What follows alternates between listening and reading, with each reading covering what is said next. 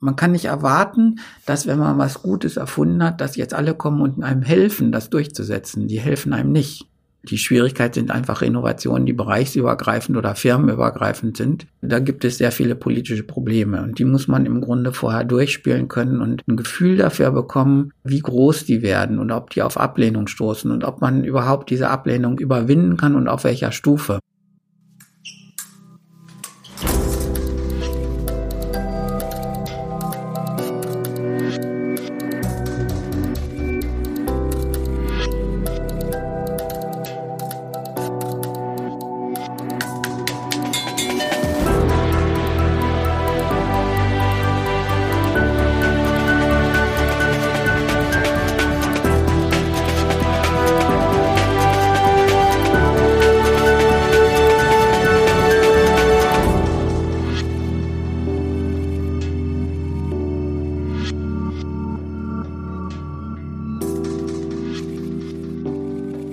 Aufklärer, Mathematiker, Philosoph und einer der beliebtesten Redner im Land. Gunter Dück versteht es, die Sichtweise seines Publikums zu erweitern. Der ehemalige IT-Manager gilt als Querdenker. Wild Dück, so nennen ihn seine Fans. Mit wachem Geist und viel Humor zerpflückt er Irrungen und Wirrungen der modernen Businesskultur und der Gesellschaft. Lektionen aus seiner ersten Karriere als IT-Manager hat er dabei nie vergessen. Der Fortschritt und seine Feinde, das ist eines seiner Themen. Mein Name ist Timo Dien und ich wünsche euch jetzt viel Spaß mit Gunter Dück und der 14. Episode des Durchfechters.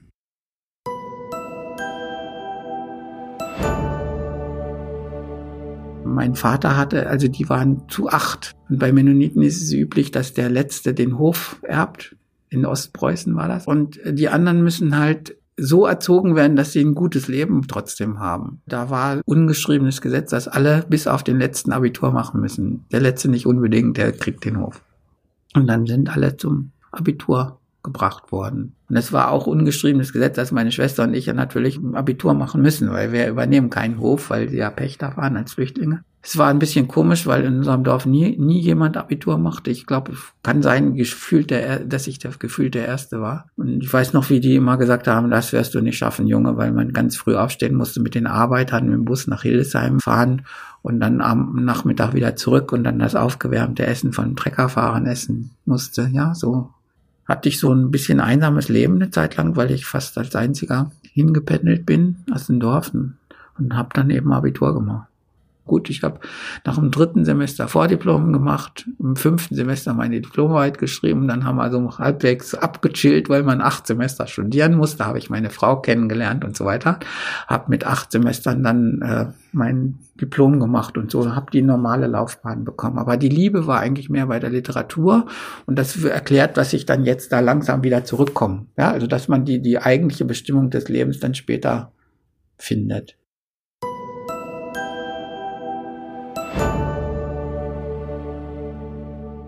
Die Professoren, die mich alle nehmen wollten, hatten keine Assistentenstellen mehr. Und dann habe ich zufällig Forschungskontakt mit jemandem in Informationstheorie oder Nachrichtentechnik bekommen. Und der hatte dann, kriegte eine Professur in Bielefeld und äh, gleich zwei, drei Assistentenstellen mit zu. Der kannte aber keinen. Also der kam aus Amerika und hatte natürlich keine Studenten. Und dann kriegte ich einfach so Handschlag zehn Sekunden nachdenken. Eine Assistentenstelle nach Bielefeld da umgezogen. Ich weiß noch das Bild so, wie wir auf der Treppe standen, neben der Sparkasse in einer, in einer Innenhalle von der Universität Bielefeld. Und hat er gesagt, by the way, äh, Sie müssen noch was wissen, wenn Sie bei mir jetzt Assistent werden wollen, also nach dem Doktor.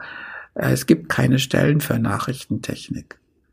Ja, das ist ein ganz neues Fach, ja, also praktisch diese ganze, was heute jetzt Internet oder sowas wäre, die, die, die Übertragungsprotokolle von den Paketen, wie die switchen im Internet, wie man das schaltet, wie man das routet und so weiter. Da gibt es keine Professur dafür, weil das Gebiet ganz neu ist. Und man kann sich auf nichts bewerben. Für eine Lebensstelle geht es nicht, weil das Fach gar nicht existiert. Ich habe das also nicht so den vollen Ernst des Älteren erkannt und gesagt, ja, ja, ich komme jetzt, ich fange jetzt an. Und dann bin ich eben Assistent geworden, habe eine Fünfjahresprofessur bekommen und es waren tatsächlich keine Stellen da, einfach null, richtig hart null. Haare sind mir ausgefallen. Also ich habe jetzt so Fehlstelle da hinten, die hat dann in der Zeit angefangen. Ich habe so immer interpretiert, dass es der Kummer ist. Und mittendrin ist da mal ein Student gekommen und hat gesagt, guck mal, du jammerst ja herum, dass du keine Stille kriegst. Hier ist eine schöne. Da war das eine Anzeige vom Wissenschaftszentrum in Heidelberg bei der IBM. Damals gab es ganz Big Business für Großcomputeranlagen, für Maschinenbau, Universitätsteile oder Kernforschungsanlage Jülich. Die haben ganz, ganz große Computeranlagen gekauft, so im Größenordnung von etlichen 10 Millionen zum Beispiel. Bei IBM sollte ich einfach nur programmieren lernen. Das konnte ich nicht. Ich war ja nur Mathematikprofessor, da macht man das nicht. Und dann habe ich so gedacht, gebt mir mal einfach ein, irgendein Problem, was man leicht verstehen kann. Dann schreibe ich ein Programm dafür, dann sieht man irgendwie, was rauskommt. Nicht so, so trocken, sondern ich wollte es einfach probieren. Und da haben sie mir Traveling Salesman Probleme gegeben. Also einmal rund um Deutschland fahren oder, oder einmal rund um die Welt. Da gab es Probleme, die so schwer waren, dass also man die nicht in vernünftiger Rechenzeit hinkriegen konnte. Da haben die Leute dann so fast Großrechner drüber gejagt. Wir hatten ja einen Großrechner bei IBM im Wissenschaftszentrum. Da habe ich darauf programmiert und äh, ein bisschen durch Zufall, da gibt es ein ganzes Buch drüber, über diesen Zufall, durch Zufall einen Algorithmus gefunden, der sehr kurz war. Der hat äh, so vielleicht fünf, sechs Zeilen Programm. Das wusste keiner, dass es so einfach geht. Und den habe ich durch Zufall gefunden. Und die, die Arbeit ist relativ berühmt geworden, die wird heute noch so über 100 Mal im Jahr zitiert. Wir haben uns also bemüht, Probleme in der IBM zu finden, die wir mit dem Algorithmus behandeln könnten. Und äh, wir haben gedacht, wenn, wenn der Weltrekorde macht für Traveling Salesman, dann können wir vielleicht auch Weltrekorde für Chip Placement oder sowas machen, was für IBM sehr wichtig war. Und dann sind wir ins Labor gegangen, haben uns die Probleme geholt und äh, dann auch viel, viel besser gelegen als die da in IBM. Da waren wir bärenmäßig stolz, dass da Leute professionell optimieren und wir kommen dann einfach rein und nach vier Wochen gucken wir, ja. Die waren eher beleidigt. Die hatten auch Kooperationen mit Universitäten und machten das, das war eine ganze Maschinerie, die diese Optimierung da machte. Also das war so, so eine kleine Fabrik. Und dann kommt Gunter Dück da mit einem mit, mit zwei, drei Kollegen und sagen, guck mal, wir können das viel besser. Also wir waren wirklich nochmal 20, 3, 25 Prozent besser mit den Ergebnissen. Und die waren dann alle gekränkt und das war schwierig. Und das war mein erster, also gleich beim Einstieg bei der IBM, war das mein erstes Erlebnis, dass die Leute das nicht wollen. Also die sind eingestellt dafür, dass sie irgendwelche bestimmten Dinge optimieren. Dann kommt man und sagt, du, es geht 20 Prozent besser. Und es ist nicht irgendwie ein Schnickschnack. Es ging darum, dass man auf dem Chip die Durchlaufzeit senkt. Ein Signal geht in den Chip rein und das Ergebnis, was es berechnen soll, kommt raus. Und die maximale Zeit, die das braucht, ist dann die, die Cycle Time von den Chips. Und das ist im Grunde das Wichtigste, was man bei Chips überhaupt hat.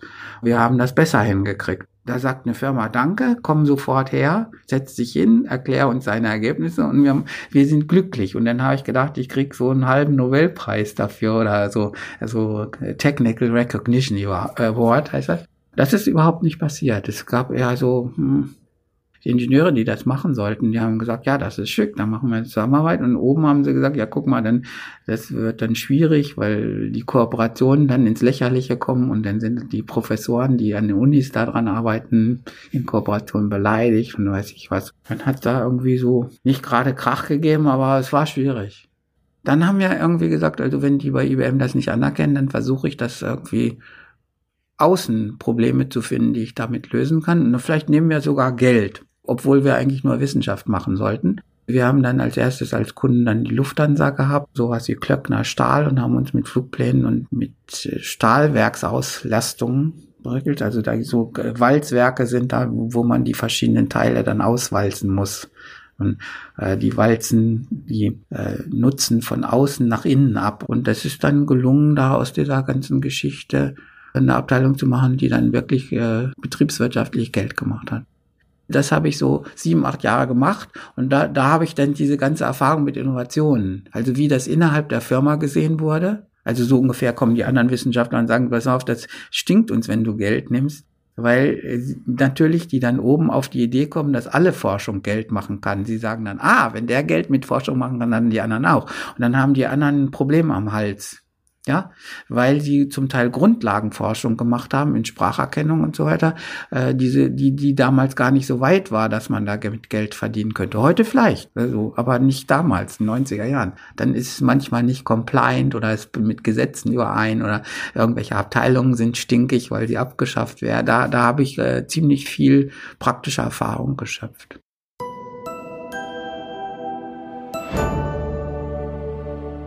Manchmal muss man dann fast bis zum Chef gehen. Das machen die meisten jungen Leute falsch. Die fragen ihren Abteilungsleiter, der ist da genauso machtlos wie sie. Man muss irgendwie ein Gefühl haben, wie weit hoch in der Hierarchie das überhaupt entscheidbar ist. Dann ist das Problem, dass man unter Umständen zu kleine Optimierung hat. Also wenn irgendwas so eine Million spart, ist, ist es sehr unwahrscheinlich, dass sich ein Vorstandsvorsitzender damit beschäftigt bei einer Milliarden-Company. Wenn man es oben aber nur entscheiden kann, muss ich mit Visionen kommen, die dann so sind, dass er sich dafür interessiert. Wir haben es dann hingekriegt, dann unsere Erfolge auch so bis in die Wirtschaftswoche zu bekommen damals. Dann kommt wieder Marketing oder Communication kommen und sagen, ha, guck, da sind Helden. Und dann helfen sie einem, das zu publizieren. Man muss dann sozusagen die, die, die ganzen Abteilungen mehr so auch ein bisschen begeistert machen ich habe auch später gemerkt, dass sie gar nicht gegen einen sind. Also ich habe jetzt so das damals so empfunden im ersten Ärger, dass die irgendwie gegen einen sind und böse irgendwo sind. Sind sie nicht, sondern wir haben die Probleme einfach nicht verstanden. Das haben wir damals in der Kränkung sozusagen gar nicht wahrgenommen. Und dann fängt man an, so quasi Verfolgungswahn zu entwickeln, dass alle gegen einen sind oder gegen das Gute und so weiter. Das sind sie nicht, sondern man muss einfach mal alles durchdenken und dann die Argumente auch für valide anerkennen von den anderen, die jetzt so erstmal anscheinend veränderungsunwillig sind, sondern die haben aber einfach nur ihre Interessen und ihre Punkte. Das muss man abwägen, durchrechnen, ob man es überhaupt stemmen kann oder nicht man ist ja dann in dem Augenblick von Erfinder zu Unternehmer rübergegangen. Und dann muss man irgendwie wissen, ob man das persönliche Format hat, auch den Willen und die Fähigkeit oder die, die, den, die Hartnäckigkeit, dass man jetzt immer Dreck frisst, ein paar Jahre oder Monate, äh, dass, ob man das mitbringt oder mitbringen kann.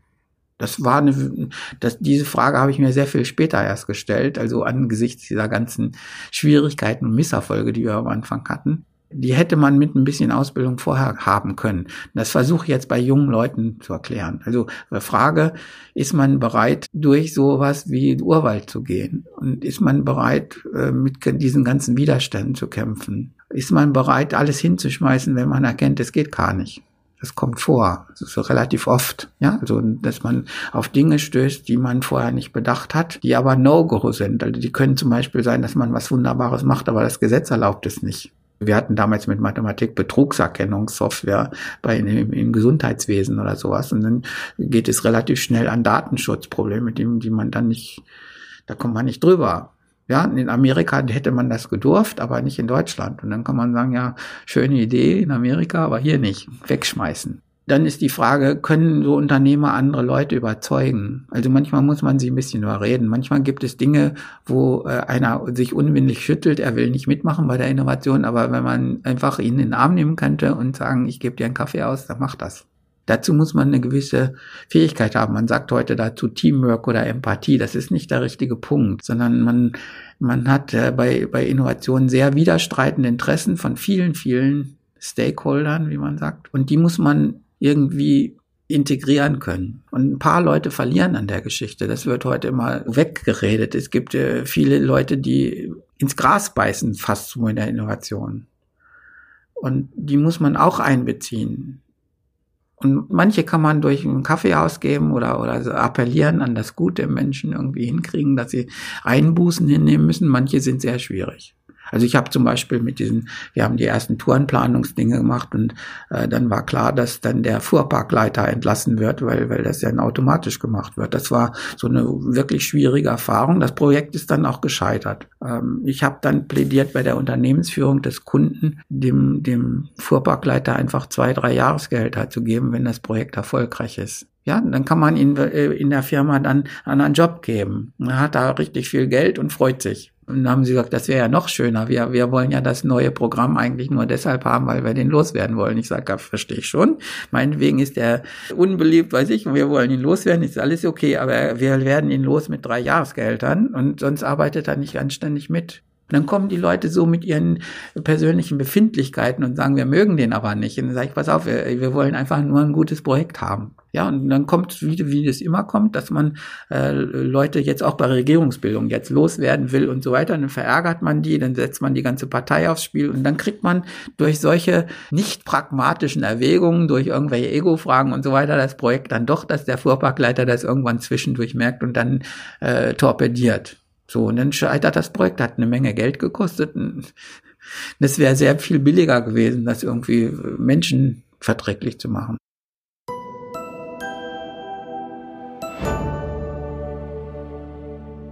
Man muss das Gegenteil von einem selbst lieben lernen. Sagen wir mal, ähm, ich bin jetzt so als Mathematiker harter Think-Denker, dass man so relativ rigide sagt, also das Gesetz ist so ja, oder man würde den Mitarbeitern sagen, wir haben das jetzt optimiert und wir schmeißen eben die Hälfte raus, weil wir das eingespart haben. Und diese menschlichen Seiten äh, vergisst man als Mathematiker halt. Das ist das Problem. Meine Frau zum Beispiel, die sieht das mehr mit den Gefühlen und ist auf der anderen Seite, denn sehr giftig, wenn ich das so nüchtern entscheide. Und dann sieht man in der Ehe, dass wir einfach da große Differenzen haben. Und dann habe ich an, an meiner Frau gesehen, dass das alles einen Wert hat, was sie, was sie dazu sagt und dass die Leute auch so reagieren und dass, dass der Blick in die Seele gar nicht so schlecht wäre. Und dann fängt man an, das zu wertschätzen, was, was einem so unter die Nase gehalten wird als Kritik. Und äh, dann kann man es schaffen.